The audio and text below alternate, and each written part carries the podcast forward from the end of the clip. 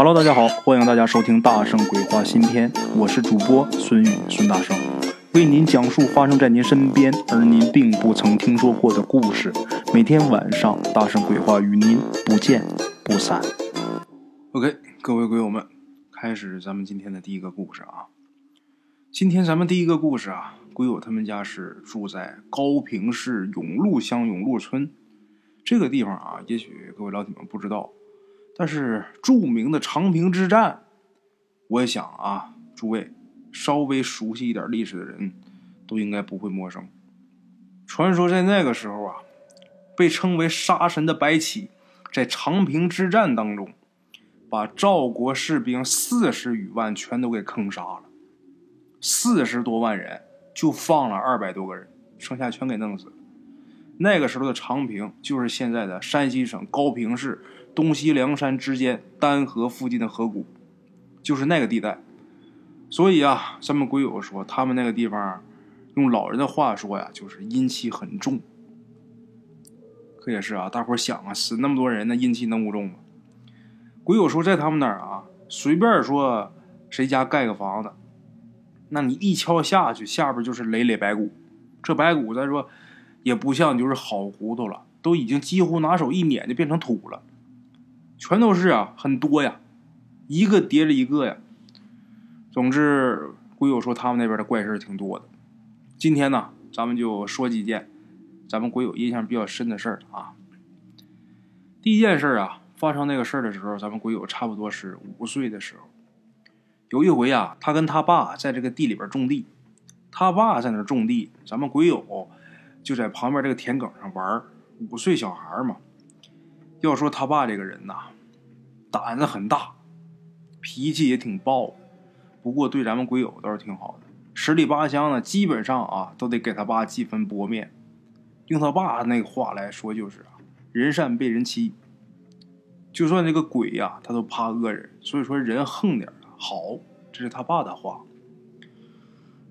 那回啊，咱们鬼友在这个田埂上正玩着呢，就看见前面有这么一蝴蝶。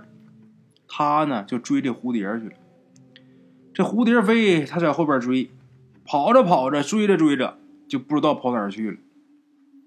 等自己反应过神之后，才发现迷路了。这会儿他身处一片树林子，这时候会有害怕呀，五岁小孩啊，大喊大叫的。这时候就从林子里边啊，林子的深处就走出了一妇女，这女的穿的挺古怪的。就不是咱们现在这个打扮。这女的走到他跟前，跟他说呀：“孩子，你是不是迷路了呀？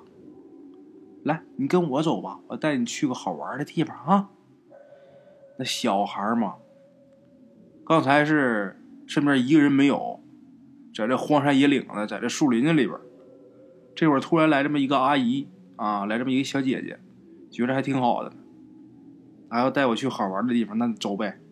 那小孩贪玩嘛，就跟着他走。跟他走着走着呀，咱们鬼友就觉得这四周啊越来越黑，而且他越走越感觉自己冷，越走越冷。很快呀，这女的呀就带他到了一个房子里边去。这个房子就很奇怪，四四方方的，这里边啊黑乎乎的。这女的把这个灯啊给点上了，是油灯，不是电灯，就过去那像那煤油灯似的，把这小灯给点上。这时候咱们鬼友看出来了，这灯一亮，瞅屋里边瞅清楚了，啥都没有，这屋里边就有一张床。然后咱们鬼友就问这个小姐姐啊，是不是这有啥好玩的呀？然后这女的呀就笑了，就说呀：“你困了，你先睡会儿。”睡好了，我带你去玩去。咱们鬼友说啊，也奇了怪了。本来他一点都不困，但是那时候就觉得这是眼皮发沉呐，就特别想睡觉。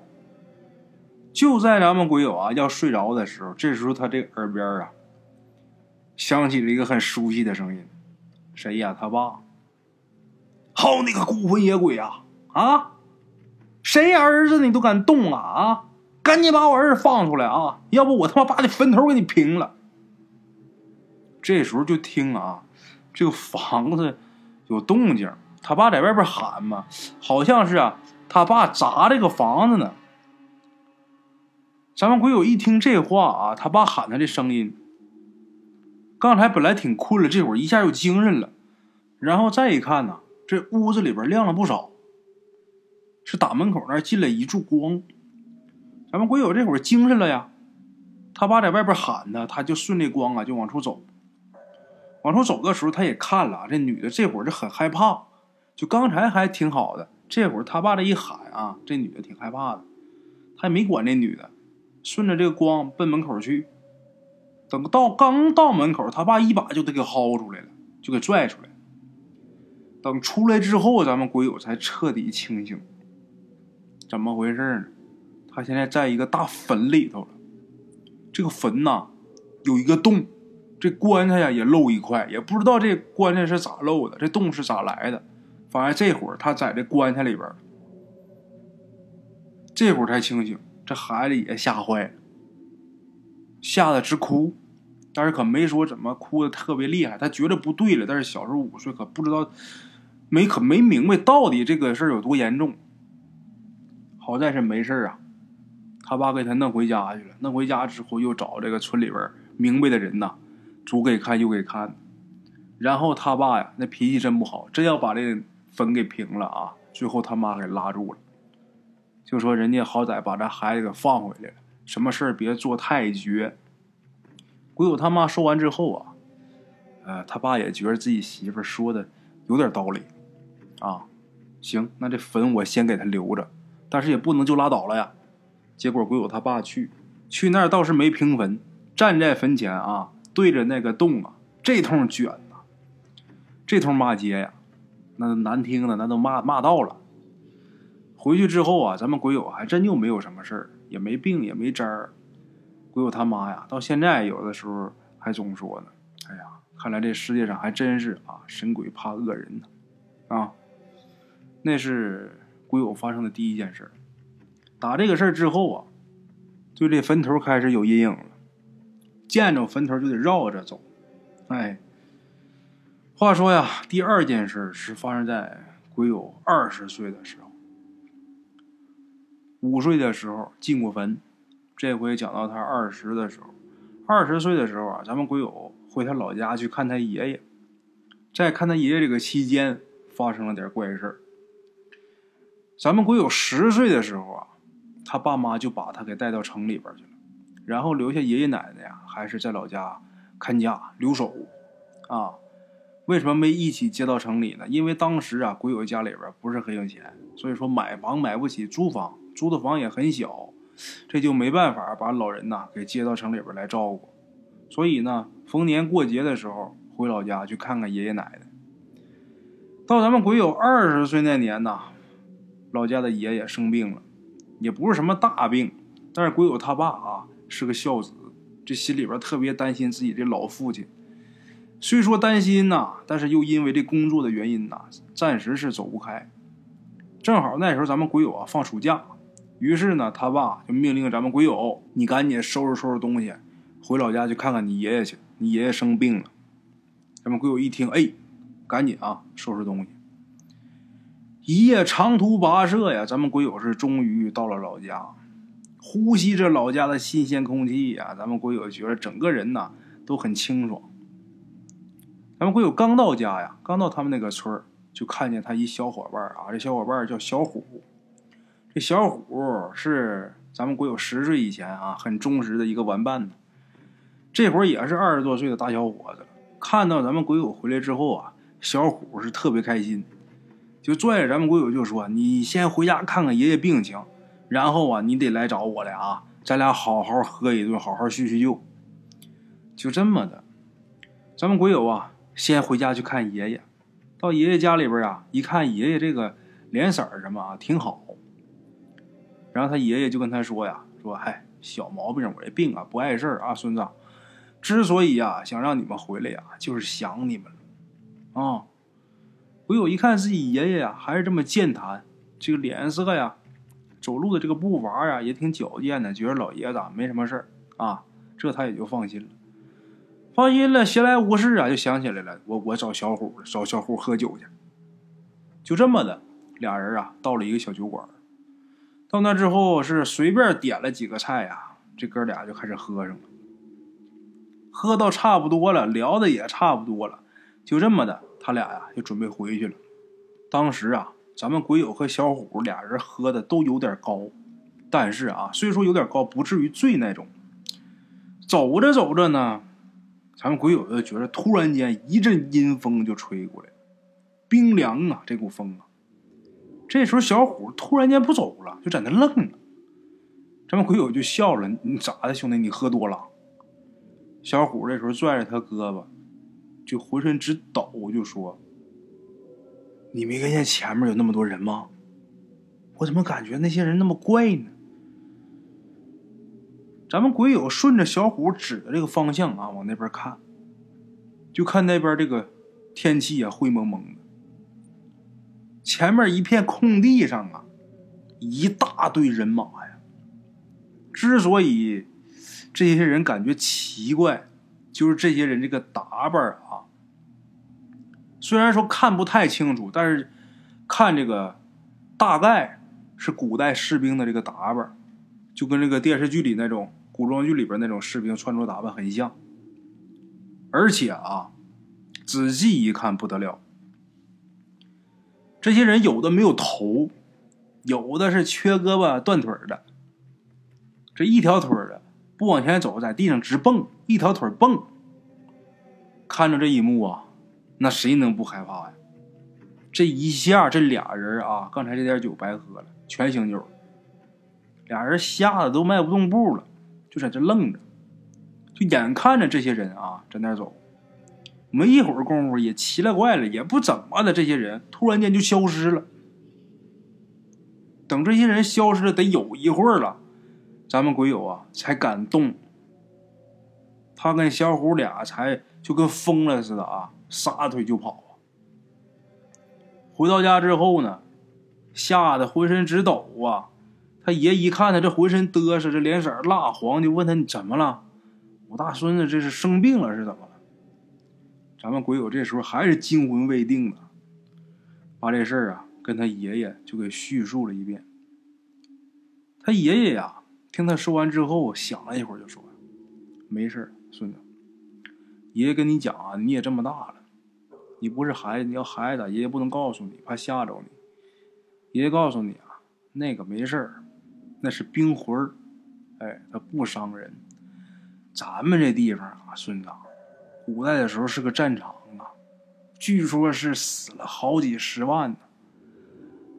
我们这边上了年纪的呀，基本上啊都遇着过这些个病。爷爷我年轻的时候在地里边挖地的时候，那骨头常挖出来，有的时候还能挖着这古代的兵器呢。我估计啊，孙子。咱这地方怨气太重了。咱们鬼友听他爷爷这么说啊，还稍微是放点心。为什么？因为这些东西不光就他看见了，他害怕是害怕什么？一个是震惊，另外一个他害怕看见这些个鬼呀，对自己以后不好。但是，一听爷爷啊这么说，说看完之后也没啥事也不会有给自己带来什么厄运啊，所以咱们鬼友算是放心了。稍微放点心，随后呢，他又到这个小虎家去了，去看看小虎去。他是没事的呀，他不想把这事跟小虎也说说呀。你别着急，也别害怕，别担心。爷爷说了，这事没有事嘛。他想去跟这个小虎说。等到小虎家之后啊，小虎就告诉他，就说：“哎，我爸也跟我说了，就说那是阴兵过境，没事只要是不惹他们呢，就没有事那么鬼友这时候把他爷爷告诉他的也说了，俩人一对，这才算是彻底放下心。好在啊，打那之后还真是什么事都没有。好了啊，各位鬼友老铁们，咱们今天的第一个故事啊先到这儿，接下来开始咱们今天的第二个故事啊。OK，开始咱们今天的第二个故事啊。话说呀。咱们鬼友他工作的这个地方附近有一个村子，这个村子呢叫冯家村，村里边有这么一个老马，哎，这老马呀，都管他叫马老四。这个人呢，他是属于神汉那一类型的，他有异能。哎，那我说有什么异能呢？一般啊，这个老马，这马老四啊，这眼睛一闭，自己在那念叨几句，念叨完之后，就可以把这通红的这炉钩子或者是煤铲子什么的，直接往自己身上或者舌头上烫，浓烟乍起啊，滋啦滋啦响。等把这东西撤下来之后，再看刚才烫过的这个地方啊。丝毫一点事儿没有。有的时候啊，这个马老四也愿意逗别人，比如说他去哪家去串门去了啊，看人家正在这蒸饭呢，他就往这锅盖上一拍，就说：“哎，你蒸吧，你这饭一天都蒸不熟。”然后呢，他掉头就走。这蒸饭呢就得赶紧追出来，哎，你又使坏啊，你个死老头子！这时候马老四啊笑呵呵的，一转身回去啊，再往那锅盖上拍一把。然后一切就正常了。他要是不拍，这饭真就一天都蒸不熟。不是这个火不着，就是这个蒸锅里这水没有，就很奇怪。这个马老四偶尔也给别人呐看个疫病什么的，也是屡试屡灵啊。附近十里八村的都很敬畏这个马老四，他有两下子。话说，大概是马老四七十多岁的时候吧，阴历大概是腊月。这马老四忽然有一天呢，跟家里边人就说呀：“我不行了，今天晚上我就得走了。”这个家人都照照一愣啊，但是随即这哇就哭了。你要说普通人说这话呀，那家人肯定得说你不要乱想。但是他不一样啊，他有本事啊。他是神汉，所以说他说的这些话呀，家人都信。那个时候啊，人这个寿命不是很长。马老四七十多岁了，按理说呀，这个就算是长寿了啊。自己家的这个寿衣呀、寿材呀，也早就都预备好了。那天晚上呢，一家人是好好的吃了顿饭，然后啊，马老四把自己。洗漱啊，收拾干净，这寿衣也换上了。换上之后啊，就躺自己家这个炕头上，就在那等死。结果呢，还真是，还真跟他自己预报的是一样的。半夜的时候，马老师果然是咽气儿，因为他这个死啊是有准备的，所以说亲人呐都在场。那个时候啊，呃，他儿子、闺女。姑爷、儿媳妇等等等等啊，全都在场，因为他这个提前预报了呀，预知了呀。他这一咽气儿啊，在场的这些亲人们呐，也都是好一通哭。虽说他这有预报啊，但是真看着他咽气儿，心里边也难受。等哭完以后啊，大伙儿就把这个马老四啊，还是给停在这个炕头上，又重新给整理了一下，被又给盖了盖啊。然后大伙儿呢，就都在这炕梢。围着这个桌子啊，在那坐着等天亮。你得什么事你得天亮以后，你再张罗找人呐，再如何如何呀，是吧？这会儿你只能在这等着，这都后半夜了，马上。可是谁都没想到啊，到了这个快天亮的时候，这马老四啊，忽然间又醒了，然后是伸伸胳膊，蹬蹬腿啊，这人坐起来了。他这一坐起来，把这一家子可给吓坏了。全都是夺门而逃啊！后来这马老四啊，在屋里边是连咳嗽、再喊、再叫的，折腾了好长时间，一直到天光大亮以后啊，这家里边儿子还有女婿啊，这个自己姑娘的爷们儿，这俩人才是炸着胆子啊，俩人一起结伴进屋。进屋这一看呐，这不是诈尸。这也不是说有什么邪乎事这是真活过来了。哎呦，大伙全都借着这个惊喜呀，爹呀，这是怎么回事啊？这时候马老四啊，长叹一口气就说呀：“刘焕春谁谁谁家肯定是死人了，你们赶紧去打听去。”他儿子赶紧到他爹说那家去打听去，结果到那儿一打听，还真是。那家还真死人了，这人呐死这位啊，五十多岁，也没病没灾的，这夜里就突然间就死了。头天下午啊，还有人看见他在街上啊拎着这个筐捡牛粪。他儿子回来这一说呀，马老四啊叹了一口气，原来怎么回事这个马老四啊，夜里边是迷迷糊糊的，就看见家里边呢进来俩人，也看不清这个眉目。进门之后呢，二话不说，拿个铁链子啊，往他脖子上一套，就往外猛拽他，猛揪他。他呢，七十多岁了，这那俩五大三粗的，这一蹬呐，就把他给拽的是仰面倒地。然后这俩人啊，就在前面，就跟拖死狗似的啊，就这么拽着他走，也没说等他起来一起走，没有，就是绕着走。等离开冯家村，到了几里地以外对面这个村的时候啊。这马老四就听见啊，隐隐约约的前面拽他这俩人呢说话。有这么一个就说呀：“嘿，这天真冷啊！哎，那家还亮着灯呢，咱俩上他家蹲会儿吧。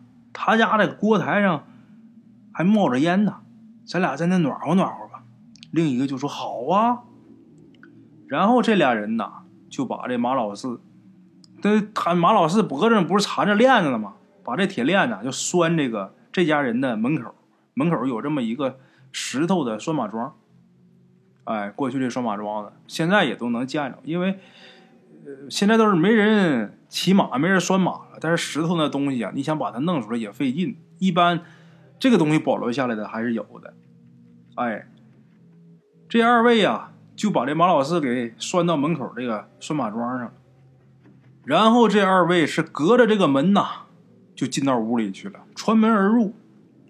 马老四呢，这会儿啊，在外头冻的也是难受啊，很冻得很厉害，他也不敢动，在这挺着。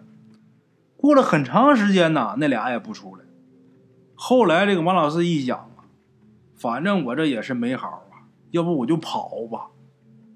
这大不了他俩就是再拿个铁链子来把我再拉走呗。是吧？我跑吧，就这么的。他把脖子上这个铁链子啊，一圈一圈就给松开了，松了好一会儿，然后是一溜烟的就跑回家了。结果他真活过来了。那么说死那位是谁呢？